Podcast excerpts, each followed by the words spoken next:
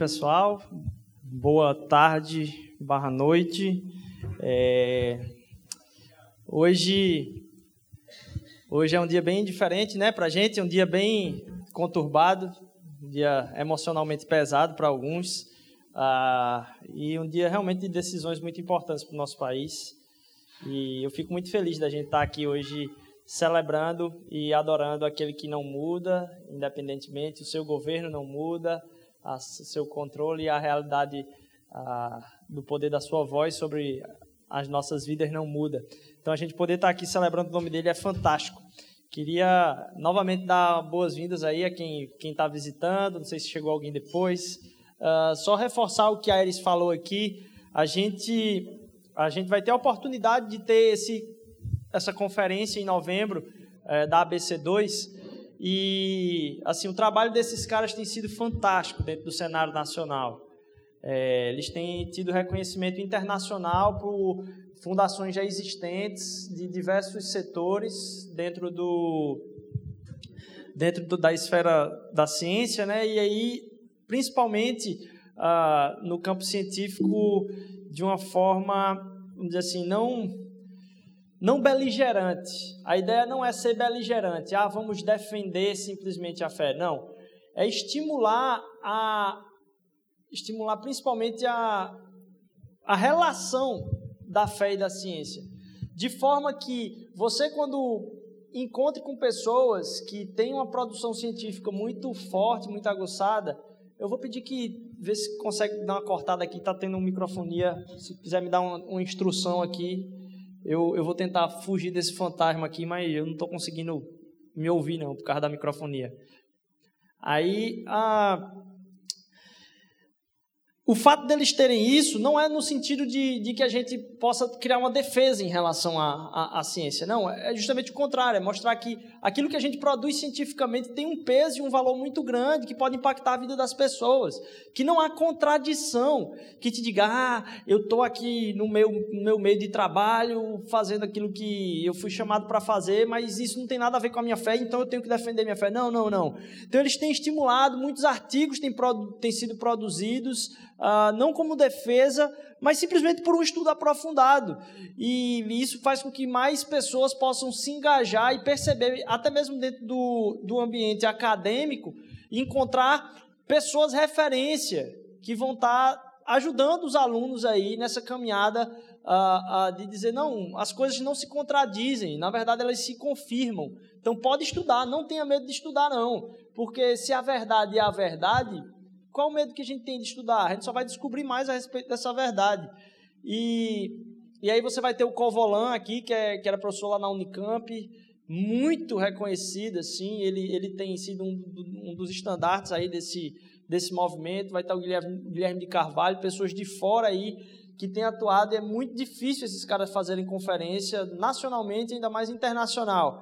A gente que é até difícil dizer o que a pessoa faz, tem gente que vai vir da NASA aí, vai estar tá falando. Uh, e, assim, é uma honra para a gente poder ter eles aqui na, na, em Recife, porque é difícil quando vem gente assim é, de, de, de, escolher um lugar que talvez para o eixo Rio-São Paulo seja mais complicado se deslocar. E eles empenharam-se nesse esforço, tem muita gente vindo de lá para cá para assistir, porque não vai ter duas nacionais, não, vai ser só essa mesmo.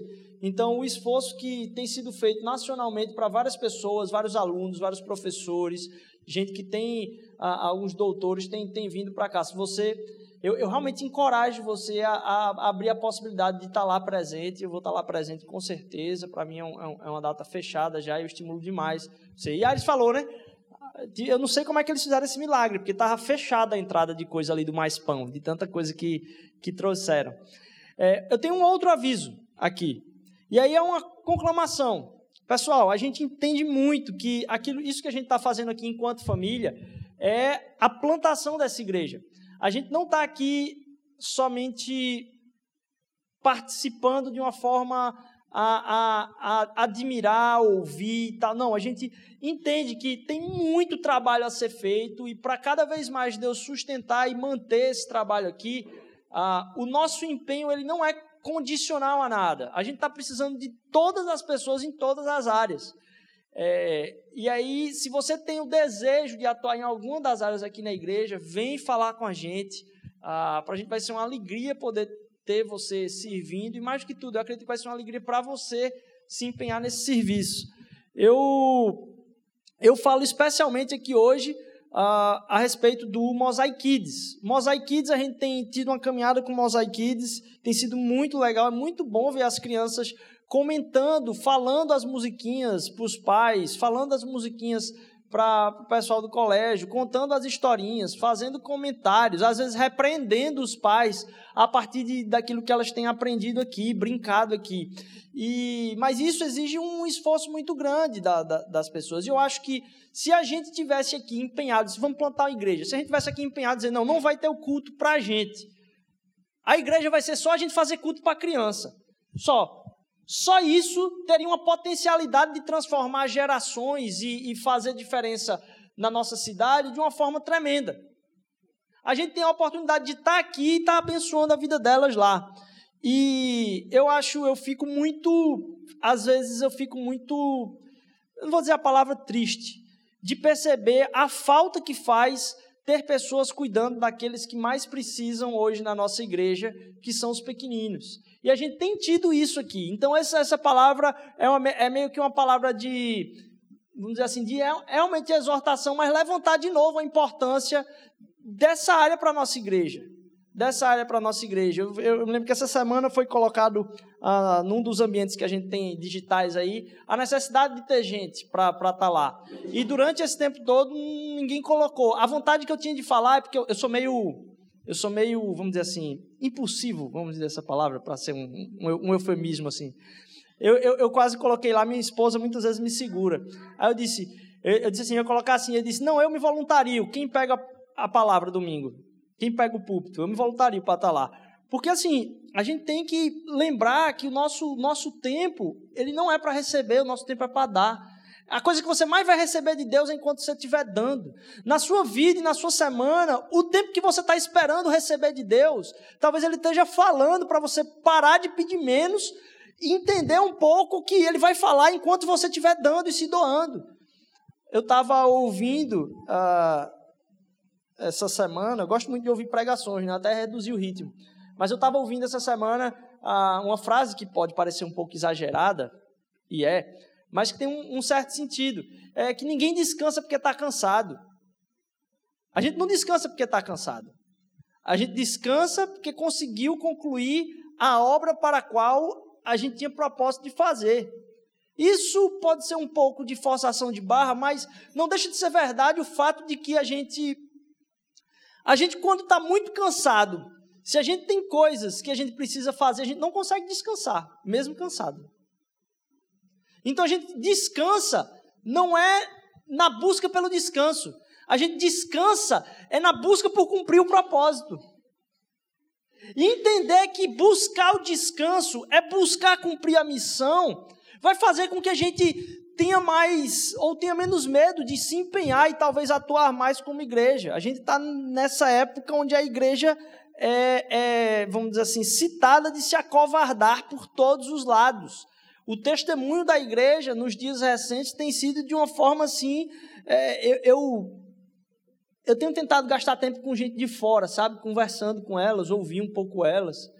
E para mim, eu, tenho às vezes que me desculpar por como a igreja tem tratado a cidade ao seu redor. Porque se fosse Cristo que estivesse à frente daquela igreja, ele não estaria sendo tratado daquele jeito. E esse final de semana foi um desses que eu pude ter algumas dessas conversas. E, e eu acho que muito disso é porque a gente está buscando ainda como a gente pode ser protegido, como a gente pode se proteger e defender a igreja do sofrimento. E a gente tem enxergado em Deus, e aí eu concluo essa palavra a respeito do Mosaikides, com um chamado, meu irmão, minha irmã, de, uh, de a gente não deixar os pequeninos a gente batalhando por gente para cuidar deles. Eles deviam ser os primeiros a serem cuidados. E aí depois, se sobrasse tempo, eu sempre estranho, sabe quando cai aquela máscara, do quando vão dar a instrução da máscara? É o certo a fazer, né? Mas a máscara cai e você tem a criança do lado, você tem que botar a primeira máscara em, em você, é verdade. Mas não choca você imaginar que a criança está lá. E você vai, não. Aí você vai lá ajeitar a sua máscara. Lógico que não é a mesma forma. Mas eu acredito que a gente deve dar um passo a mais no cuidado desses, desses pequeninos. É, talvez às vezes deixando até de participar aqui. A gente tem tantas crianças e é tão legal essa participação lá. Se a gente tivesse é, cada pai participasse aí uma vez a cada três meses, a gente já matava esse negócio aí e cumpria um parte da responsabilidade. Continuando na nossa conversa a respeito de responsabilidade, já entrando no, na série aqui, Esperança no Meio, a gente tem falado de uma carta que é, eu acho que eu estou sentindo uma microfonia de, de médio. Se puder, quer que eu, que eu bote mais aqui assim? Melhora? Valeu. Pronto, obrigado. Desculpa aí. É, a, a gente a gente falar dessa responsabilidade, a gente está tratando dessa série de pregações que fala sobre a esperança no meio. A esperança no meio, porque a carta de Pedro ela é endereçada primeiro aos estrangeiros que estão ah, dispersos na Ásia Menor, mas ela é uma carta que é endereçada para dar esperança quando se está não simplesmente na espera daquilo que vai vir, mas é uma esperança para o hoje, no meio do que está acontecendo. A esperança não é simplesmente, ó, você vai encontrar esperança aqui. Não, você vai, não vai encontrar esperança aqui. Você vai encontrar esperança em outro lugar. Mas você pode encontrar essa esperança em outro lugar hoje. Porque, como Raquel falou aqui, essa esperança já veio. Então, como é que a gente vive essa esperança no meio do nosso dia a dia? E é uma carta para a igreja em sofrimento, a igreja que está passando por esse sofrimento ah, ah, no meio da sociedade, é, mas é um chamado à responsabilidade. Porque a igreja ela, ela é chamada a dar um testemunho a respeito de Jesus Cristo no meio dessas situações difíceis. A gente perguntou aqui semana passada quais são os ambientes em que você percebe uma ausência daquilo que é o propósito de Deus. Qual deve ser o seu propósito em lugares onde não está se vivendo o propósito de Deus? Eu acho que às vezes a igreja fica cobrando que o mundo escute o Espírito para que ele, respeite a igreja. Não é estranho? Nossa, porque o mundo é isso. E a gente cobra que as pessoas que não têm a nossa fé partilhem dos princípios e das práticas que são a nossa fé e respeitem aquilo que a gente vivencia. E não o contrário, e não encarnarmos aquilo que de fato é a nossa fé e vivermos a ponto de impactar a vida das pessoas com o amor de Jesus Cristo. Como é que a gente vai falar para alguém, cobrar alguém de viver de acordo com o Espírito, se quem tem esse Espírito são aqueles que receberam o Espírito em Cristo Jesus? Como elas vão ouvir o Espírito? Se você for parte desse sopro de Deus na vida delas. Então, essa busca por responsabilidade no meio faz com que você se entenda como movimento do Espírito. E aí eu queria que a gente começasse lendo esse texto aqui.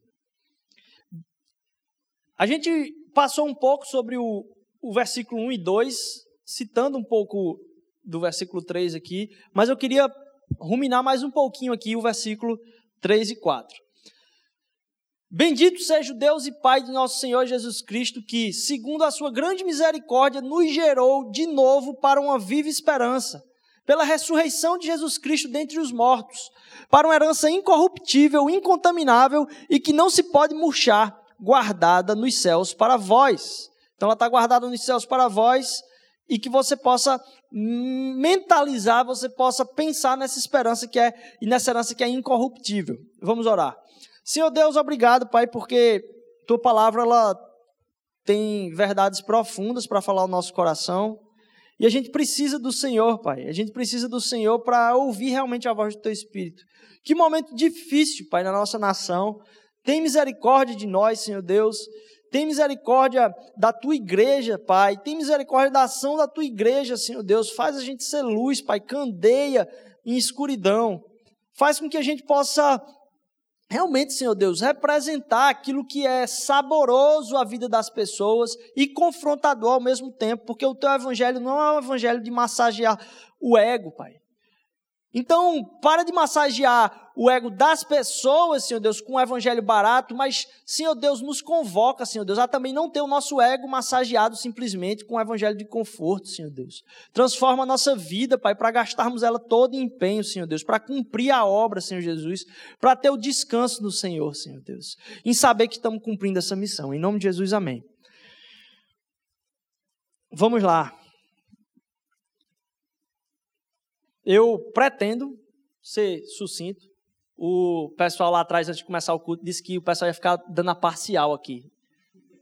No que estava acontecendo. Eu disse, peraí, rapaz, a galera já deve estar com a cabeça muito cheia para isso acontecer. Não vamos fazer desse jeito, não. É, mas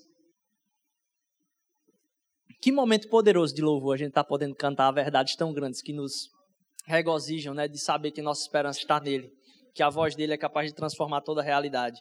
E eu queria meditar um pouco a respeito dessa palavra bendito.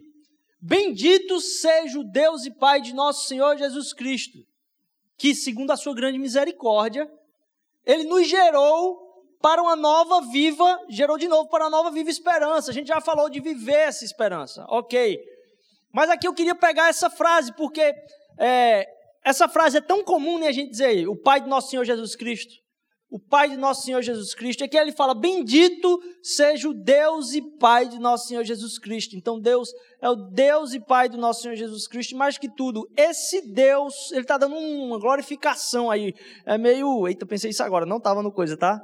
É meio o cabo da ciolo quando está lá no, nos debates. Né? Ele está dando ali um, um, um, uma vibração a respeito daquilo que ele acredita uma celebração, um pulo de alegria, dizendo: Bendito seja o Deus e Pai nosso Senhor Jesus Cristo. Que ele seja bendito. O que é que significa essa palavra bendito?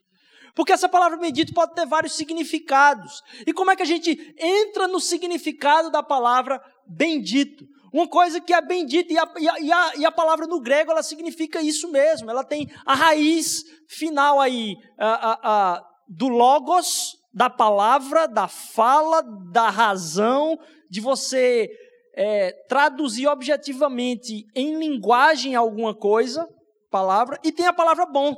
Então, uma coisa boa que é racionalizada, uma coisa boa que é pensada, e uma coisa boa que é falada a respeito de alguém.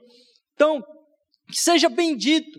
É muito importante a gente entender que esse bendito é diferente de, por exemplo, uma bem-aventurança. Sabe bem-aventurados? Bem-aventurados, o sermão do, do, da montanha, o sermão do monte lá. Bem-aventurados. Esse, esse bem-aventurados é uma outra palavra. E é bom a gente fazer essa distinção aqui. Porque não é bendito, bem-aventurado seja Deus, feliz é Deus por ser. Percebe a diferença? Nas bem-aventuranças ele está falando de alguém que pode considerar cheio de alegria, se considerar cheio de alegria por estar daquela forma. Então, bem-aventurados são os mansos. Eles podem se considerar cheios de alegria, porque no meio de uma sociedade tão louca, eles têm condição de trazer a paz ali no meio. Ele tem condição de não revidar. Então, eles são bem-aventurados. Ele pode ser traduzido isso por bendito? Pode. No inglês, até essa palavra às vezes é a mesma. Abençoados. Só que o significado é estar cheio de. Você está cheio de algo, ele, você é preenchido por isso. Você é alguém feliz. Às vezes algumas traduções trazem felizes são os que. Aqui não. Aqui é aquele que a gente falou semana passada. Você é merecedor de toda a glória. Bendito, há algo a se dizer a respeito dele. Quando você encontra com ele, você, é, você tem vontade de falar alguma coisa. E pensar sobre isso faz com que a gente entenda, poxa, então se ele está dizendo, começando a frase dizendo, bendito seja esse nosso Deus e Pai do Senhor Jesus Cristo, ele reflete uma empolgação com algo. Para você se empolgar com algo, primeiro você tem que entender se aquilo ali merece empolgação ou não. E aí eu queria que vocês, com as palmas, vocês manifestassem comigo aqui o nível de empolgação de vocês com algumas dessas coisas. Com algumas dessas coisas que eu vou colocar aqui para vocês, tá certo? Com as palmas vocês manifestam aí um pouco disso aí. Legal, legal, legal. Chuchu. Nossa, que comunidade. Vamos lá. Nível de empolgação. Uh! Eita. Mais um. Vamos lá. Ah, já aumentou. Ó. Já vi que a popularidade do brócolis é maior que a do chuchu. Né? Tá bom, beleza. Vegetais. Vamos lá, lasanha aí. Ai, que maravilha. Vamos mudar para personalidade aqui, então. E eu queria fazer uma pausa aqui em, em Ayrton Senna. Eu acho que Ayrton Senna, talvez eu vou trazer algum dia algumas das pregações que já passaram na minha cabeça sobre a vida desse, desse cara e como ele é capaz de influenciar. Talvez no mundo de polarização que a gente vive hoje, um consenso muito comum, apesar de terem ainda alguns é, raivosos a respeito do assunto, é esse cara. E percebem que quando a gente está tratando dessas, dessas coisas que exigem reconhecimento, depende da nossa relação com aquilo, o que aquilo traz para a nossa vida. Não tem como se na relação com aquela coisa, e olha que eu estou falando de coisa, com aquela coisa, se aquilo não traz algo que merece o meu bem dizer, o meu, o meu enaltecer, como que eu posso dizer que aquilo ali vai me sustentar? Você pode, você precisa estar com muita fome se você não gosta de chuchu para ver um chuchu e se, se empolgar. Não, tem, tem, gente aí que é faca na caveira mesmo. Disse, não, esse pastor está errado. Aí eu me empolgo chuchu. Tá bom. É, mas já uma lasanha, eu percebi que é uma, uma, você tá com uma fome assim, e dizer, ei, o amor, tem, tem chuchu hoje para almoço, somente. Tem uma lasanha. Há uma diferença. Porque a relação com que aquilo você entende produz e representa para você é uma distinção muito grande. Esse cara é um consenso dentro da, daquilo que ele representa, em, em, em grande escala, certo? Em grande escala. Tanto é verdade isso, é, e a relação que os brasileiros têm com a Ayrton Senna é tão forte. Ah, Talvez valha depois realmente a pena a gente explorar um pouco mais de muitas características disso, mas não é o dia hoje, eu vou tentar não, não fugir do tema. É, que eu, eu, me, eu me peguei essa semana chocado com uma, uma notícia aí. Talvez um dos times que também tem uma relação, só que é uma relação que provoca ódio, às vezes, na vida da pessoa. É o time do Corinthians. É o time, talvez, que tem mais mais amor. Olha, olha, olha, tem uns paulistas aqui que. É, o Corinthians é um dos times que talvez reflete mais amor e mais desgosto, talvez, por boa parte da, da população. E eu coloquei essa camisa, não foi nem para falar do Corinthians, foi para falar de Ayrton Senna. Porque eles lançaram essa semana a camisa do Ayrton Senna. E o cara é tão consciente, a relação com eles é tão, tão, tão forte, que até mesmo torcedores de, dos times opostos estavam louvando a camisa, porque é uma camisa em homenagem a Ayrton Senna, como ficou linda, gente dizendo que ia talvez comprar para vestir a camisa do time adversário. Porque mesmo numa situação difícil, aquilo e a conexão com que você tem, com que dá vontade de bater palmo, que dá vontade de celebrar, é tão grande que permite que você faça coisas que você não faria. E eu fiquei chocado por isso. Como é que tem gente, torcedor do Palmeiras e do São Paulo, elogiando essa camisa e querendo comprar essa camisa? Por causa do Ayrton Senna. E aí a gente volta um pouco para o texto. Opa, pensei que eu tinha colocado no final também. Vamos lá. Querem a pregação toda aqui? Eu pregar. É, e a gente volta para o texto. A gente estava falando dessa palavra. Eu queria muito que a gente entendesse o que é isso, porque como é que você pode e Pedro está falando aqui para a gente entender que há uma esperança viva que pode ser ministrada no nosso coração hoje. Como é que você pode ter isso se essa frase inicial não faz tanto sentido para você? Bendito seja o nosso Deus e Pai. Oh, bendito seja o Deus e Pai do nosso Senhor Jesus Cristo. Bendito seja o Deus e Pai do nosso Senhor Jesus Cristo. Isso tem que começar a sair naturalmente do nosso coração. Qual a reação que a noção da presença de Deus causa em você? Qual a reação que a noção da presença de Deus na sua vida causa em você. Porque ele quer ter um encontro com o seu coração e quer que você entenda que ele habita em você. O que isso, esse fato por si só, independentemente do que, de como está a sua vida, o que isto em si reflete para você? Como isso atinge o seu coração? Porque se a nossa relação com Deus não permitisse a gente clamar e dizer para Ele bendito, porque no bendito você não você se preenche dando valor ao outro. Você tem alegria por estar celebrando. Ninguém comeu lasanha aqui. Talvez alguns até tenham ficado com fome agora, mas a alegria que dá em dar reconhecimento a outra coisa. Porque ela merece aquele reconhecimento. E é interessante, depois uma dica aí, em breve a gente vai estar abrindo a nossa lojinha. Eu acho que esse livro a gente comprou. Se não comprou, a gente vai comprar também. O, o, o, ai meu Deus. Esqueci o nome do livro de C.S. Lewis, eu não acredito não, mas tudo bem, eu vou lembrar. É, num dos livros de C.S. Lewis, Abolição do Homem, num dos livros de C.S. Lewis, Abolição do Homem, ele vai começar tratando dessa noção do reconhecimento. Que uma coisa ela é sublime, não porque simplesmente você a sente como sublime. É porque ao enxergar, por exemplo, ele cita lá uma cachoeira muito grande. Quem já foi em Foz de Iguaçu aqui deve ter ficado maravilhado, uma das maravilhas do nosso país. É uma noção de reconhecimento de sublimidade daquilo ali, que não depende de um sentimento. Você sabe que aquilo é sublime, merece um maravilhar-se diante.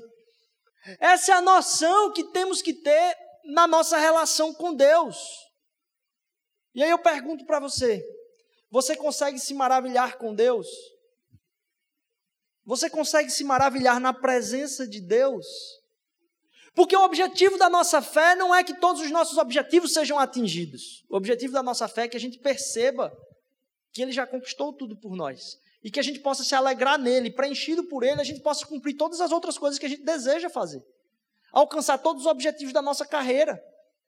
Com uma garra, uma gana, uma, realmente uma vontade de crescer na vida, mas sabendo que já foi garantido, como já foi falado hoje aqui que temos acesso à presença de Deus, ao conhecimento da Sua presença plena diante de nós. Você consegue então se maravilhar com Deus?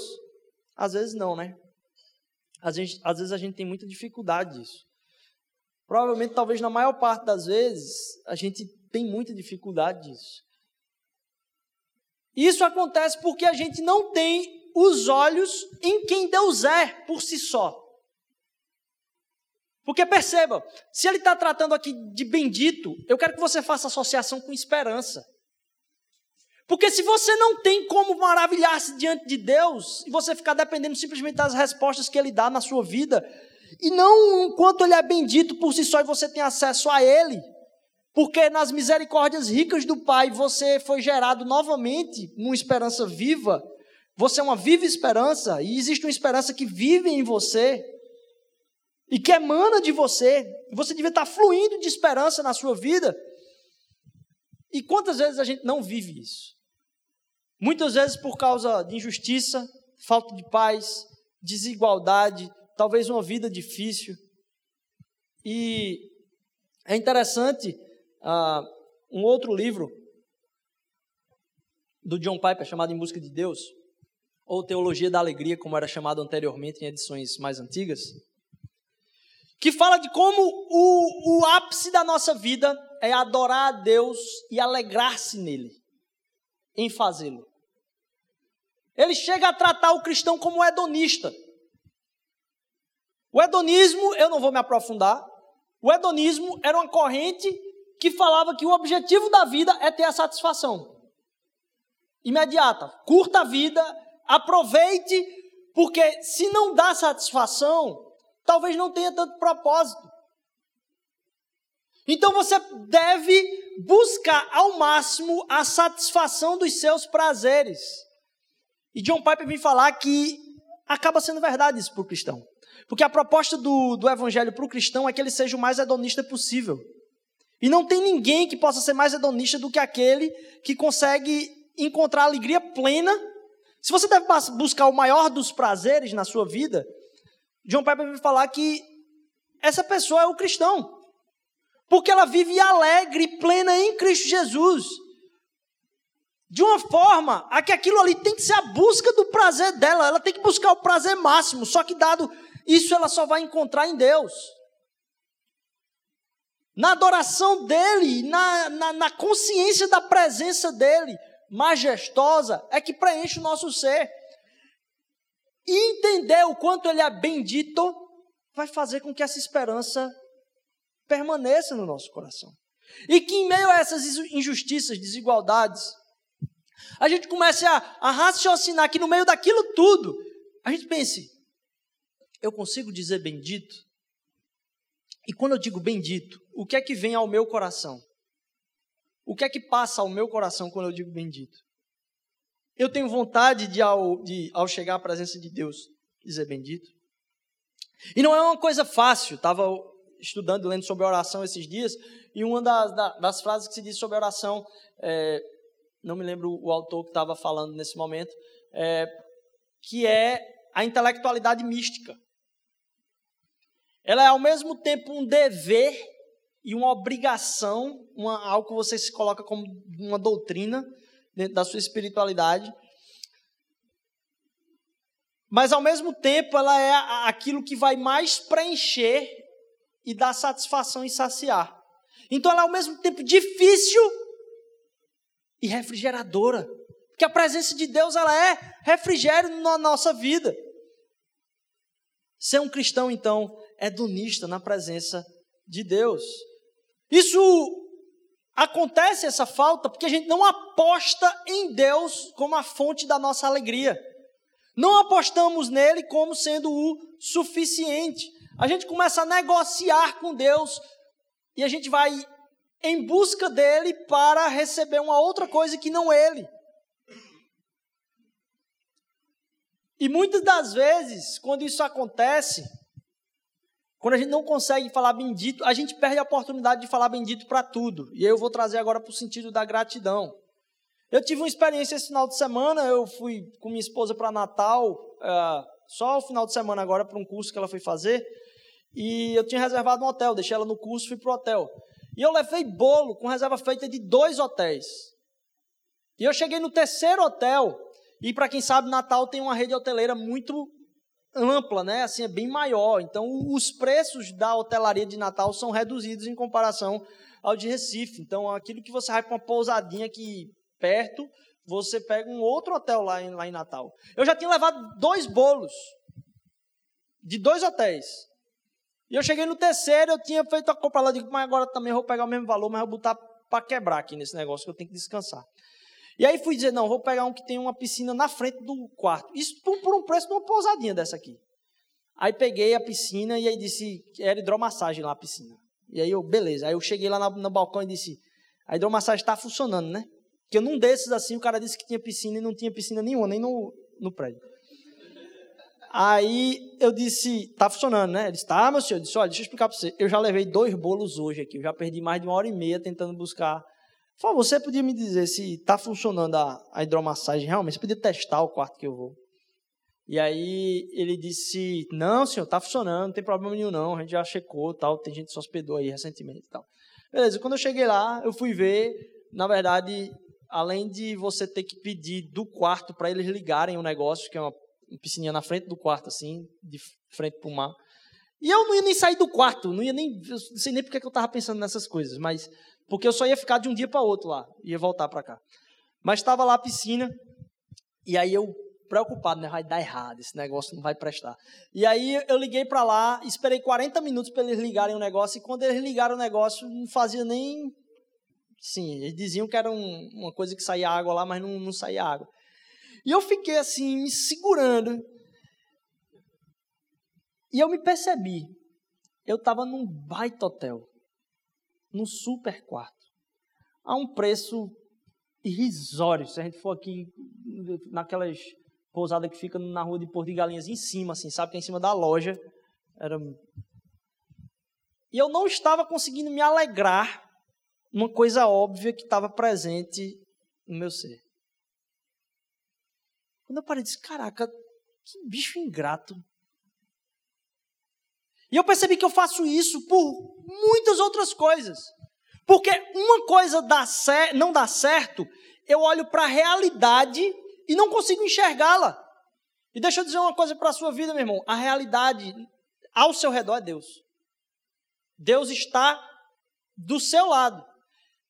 Ele habita em você. E Ele quer dar um refrigério, uma paz e um descanso que não tem explicação. Que não tem explicação.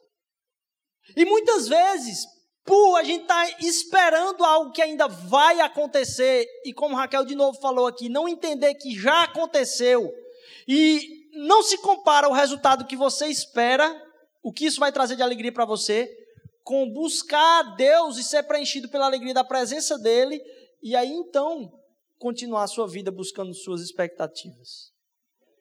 Perdemos de falar e conseguir proclamar o bendito. Olha a necessidade de entender como é que essa esperança ela pode ser alcançada no meio de dificuldades na vida de um povo que está habitando ali na cidade, com desafios de proclamação do Evangelho, desafios de viver o Evangelho, desafios no casamento. Todas essas coisas, elas só podem entender assim que tem esperança se você consegue manifestar louvor e adoração a essa esperança presente. E não ser um call center de respostas a respeito daquilo que você está precisando. Não é essa a esperança. Da gente entender a grandeza de Deus e descansar na presença dEle. E isso pode fazer, eu estava ouvindo uma sábia palavra do pastor Ed René na semana passada. Ele falando a respeito, talvez seja até um, um dia bom aprofundar isso aqui também. Mas um dos comentários que ele fez foi: falando a respeito da vida de Davi. Todos nós podemos ser monstros. A gente acha que os monstros são os outros. Mas, dadas algumas condições na nossa vida, alguém fazer alguma coisa com uma pessoa amada, uh, a gente acha que a gente não tem condição de se tornar monstro, de pensar coisas ruins ou fazer coisas ruins com as pessoas. E você já teve essa prova por água abaixo, muito provavelmente nos grupos de WhatsApp das suas famílias, nessa eleição. Já pensou aí, o que você já pensou a respeito dos seus familiares, dos seus amigos, no Facebook? Olha o monstro que a gente é capaz de se tornar. Isso só está na nossa mente agora, porque não avançou espaços. Mas dados alguns passos drásticos que se deem ofensa a gente, a gente tem condição. Isso é capaz de transformar a gente. E eu, eu estou aqui realmente pela misericórdia de Deus. Eu fiz uma coisa essa semana muito ruim. Porque eu tenho a dificuldade de, de segurar, não é a raiva. Eu tenho a dificuldade de não ter justiça e não provar para o outro que ele está errado. Então isso me afeta no trânsito. Isso me afeta também nesse, nessas questões de WhatsApp. E eu sou a pessoa que é tipo UFC.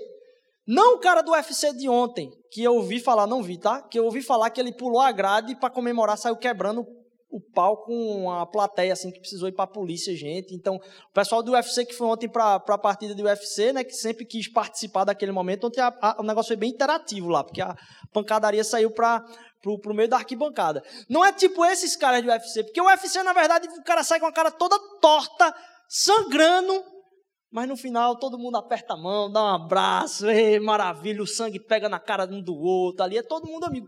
Eu não consigo me ver de uma forma diferente. E eu, e eu tenho visto o quanto isso é ruim em alguns aspectos, porque eu acabo considerando que outras pessoas são assim. Então, muitas vezes, em alguma disputa por causa de justiça, eu acabo intrusido com a pessoa, e o estrago que eu faço nela não fez nada em mim. Ela xingou minha mãe, bateu em mim, e assim, acabou no ringue ali para mim, é tudo bem, minha esposa não achava louco quando é que eu jogava bola, pegava pau com todo mundo no negócio e no final saiu todo mundo abraçado para conversar, não sei o que. Disse, como pode um negócio desse? E funciona assim, eu fiz isso esse final de semana, estava conversando hoje, é, no grupo de família, eu acabei me exaltando, não me, não me exaltei, mas eu fiz todas as pessoas se exaltarem. É, então, assim, eu fiquei alertando, pessoal, não vamos conversar sobre política, não vamos conversar sobre política, não vamos conversar sobre política, e a gente continuou conversando sobre política. E aí eu, eu entrei, mas quando eu entrei eu sabia, eu não queria entrar porque eu sabia, porque eu ia gostar. E eu ia tirar todas as pessoas do sério. E foi realmente o que aconteceu. Eu não li ainda o resto e eu vou pedir discernimento a Deus, porque essa semana eu vou ter que fazer conciliações entre pessoas, não é nem comigo. Porque comigo a relação ficou boa, mas a conciliação geral foi só para dizer assim: tá vendo que não dá para conversar sobre política no grupo? Mas isso é um pecado, porque eu acabo destruindo o coração das pessoas. E sorrindo, percebe que é um monstro pior ainda do processo. Então, assim, quem é capaz de tornar-se Qualquer um de nós. Qualquer um de nós. Se a gente der vazão e continuar nisso aí, eu disse, poxa, miserável quem a gente é, porque a gente se esquece de Deus, porque a gente não consegue dizer bendito, porque na verdade o bendito que a gente quer chamar é a coisa que a gente quer ganhar de Deus e não Ele. Para a gente, bendito é a coisa que a gente quer ganhar de Deus. Aquilo que não está acontecendo na vida da gente, mas deveria acontecer, a gente pede a Deus.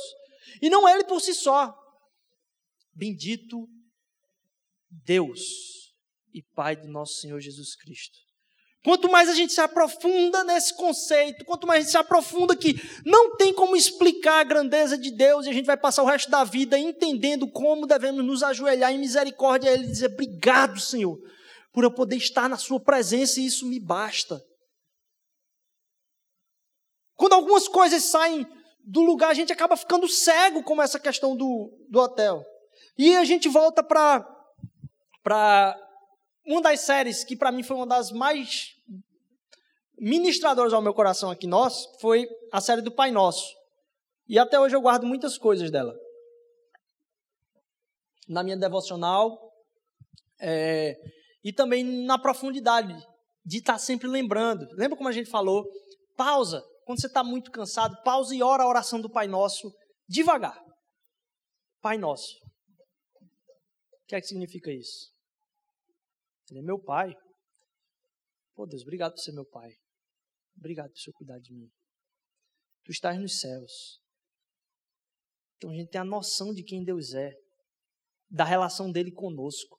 Vai fazer com que entrar na presença de Deus seja como olhar uma dessas fotos que a gente olhou aqui. E vai ministrar graça, temperança, equilíbrio e paz no nosso coração em tempos onde parece não haver esperança no meio. A esperança está lá quando a gente for encontrar com Jesus na glória. Não, a esperança está aqui no meio. Quem é então esse bendito? Porque ele não é qualquer Deus. Ele é um Deus que se relaciona conosco. Não é uma força transcendental, simplesmente. Ele não é uma força que transcende. Não. Ele é um Deus pessoal que quer ter um relacionamento com você. E a gente vai falar um pouco mais disso. E ele tem um compromisso específico com você. E desenvolver algumas coisas em você específicas. A gente vai falar mais sobre isso semana que vem.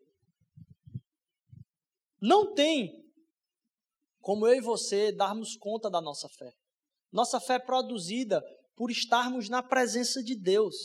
Quanto mais nos colocamos abertos a estar na presença de Deus, mais Ele vai manifestando dentro de nós a noção de quem Ele é e isso no nosso coração vai dando motivo para o nosso coração falar com Ele sobre quem Ele é. E de poder dizer bendito. Você não consegue se esforçar para dizer bendito.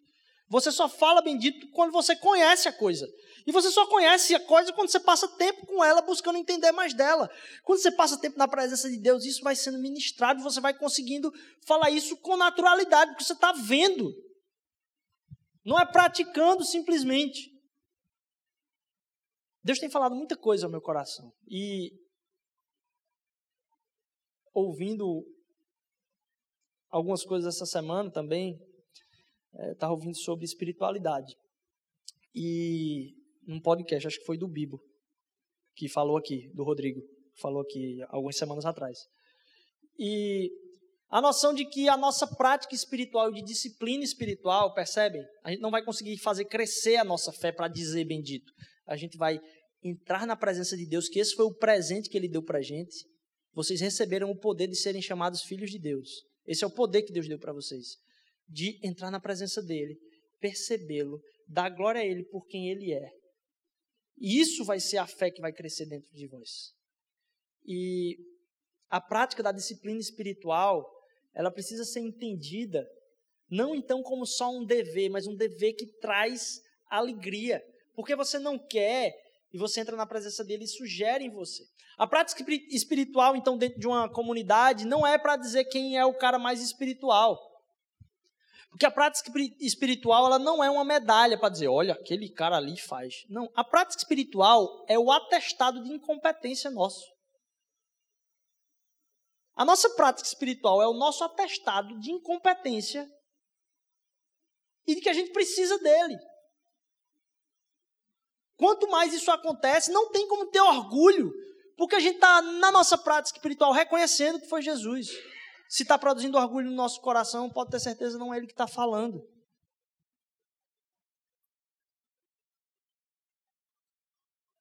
A gente se abre para Deus e a gente acaba tornando-se pleno, mas não em si. O único que foi pleno em si foi o próprio Jesus. Nós temos um chamado a entendendo o meio de desesperança nosso, saber que a gente só vai ser pleno nele.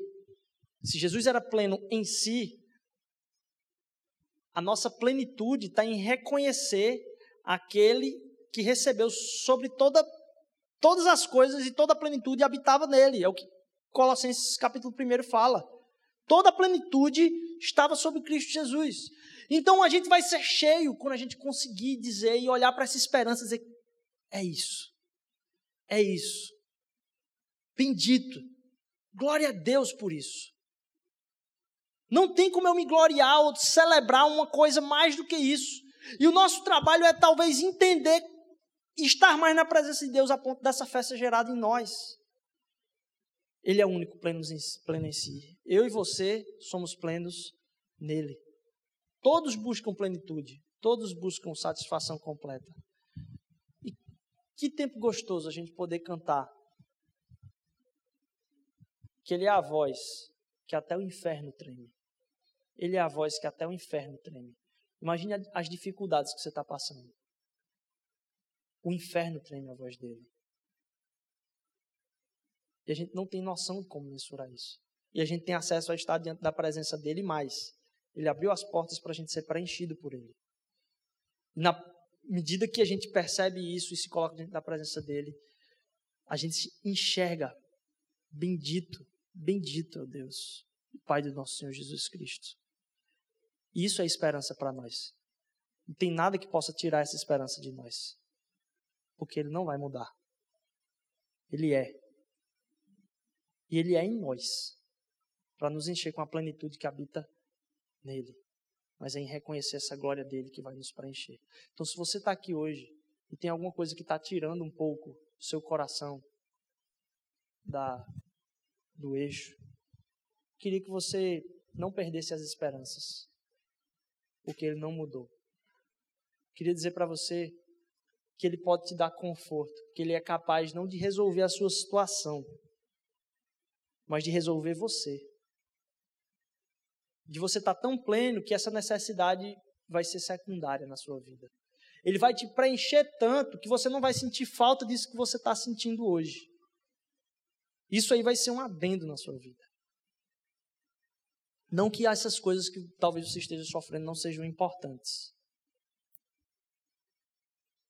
Mas você vai sentir satisfação nele. E ao sentir falta, você vai se alegrar. Porque pelo menos você tem tudo o que precisa, que é Ele mesmo. Bendito seja Deus, Pai do nosso Senhor Jesus Cristo. Ele é a esperança no meio. Ele anda conosco e habita em nós. Ele é a esperança no meio. Essa é a carta de Pedro aos exilados. A nós, aqueles que estamos aqui no meio de algo que a gente sabe que ainda não é, mas já pode ser vivido como realidade. Amém? Deus fala conosco, Pai, durante essa semana. Nos dá uma semana de esperança, Senhor Deus. Uma semana de esperança a ponto de perceber que até mesmo o resultado do que vai acontecer hoje não vai fazer diferença a, a existencial para nós. Nossa segurança está no Senhor, nossa esperança está em Ti, Senhor Deus. E eu te clamo, Senhor Deus, que acima de tudo, Pai, enche o nosso coração. Enche o nosso coração de possibilidade de poder dizer bendito maravilhoso, eterno, bondoso, grandioso. Tu és tudo que eu preciso, Pai. Tu és tudo que eu mais quero, Senhor Deus. Nos ajuda a querer isso, Senhor Deus, porque o Senhor sabe, Pai, quão falho nós somos. Nós queremos outras coisas, Senhor Deus. Nós não estamos contentes contigo, Pai. Nós sentimos falta de outras coisas, Senhor. Tem misericórdia de nós, Senhor Jesus, e nos ajuda, Pai, a entender a tua grandeza, Senhor Deus, a entender a grandeza do sacrifício do teu filho, Pai, por nós. A entender, Senhor Deus, que por todas as desaceitações que o mundo pode ter, Senhor Deus, a aceitação principal a gente tem do Senhor, Pai. Nos ajuda a manifestar a tua misericórdia ao mundo. Tem misericórdia da tua igreja nesse tempo, Senhor Jesus. Quanto mau testemunho, Senhor Deus. Quanta dificuldade de proclamar o teu amor, Senhor Jesus. O Senhor sabe como meu coração está contrito, Senhor Deus como meu coração está contrito, porque talvez realmente anos, anos e anos de eh, evangelho, evangelismo e alcance da nação, Senhor Deus, podem ter sido por água, jogados por água abaixo, Senhor Deus. Por muitas vezes manifestarmos nossas opiniões certas, Senhor Jesus, e sem o teu amor, Pai. A tua palavra diz: eu posso fazer qualquer coisa, posso falar a língua dos anjos, sem o teu amor tem nada. Perdão, Senhor Jesus. Perdão pelos meus pecados, perdão pelas minhas falhas. Perdão porque muitas vezes eu sou o culpado por isso, Senhor Deus, manifestar isso na vida das pessoas, Pai. Mas me ajuda, Senhor Deus, a entender que a tua voz, Senhor Deus, consegue mudar toda uma realidade. Então fala aos nossos ouvidos, Senhor Deus, porque tu és bendito. Em nome de Jesus, amém. Amém.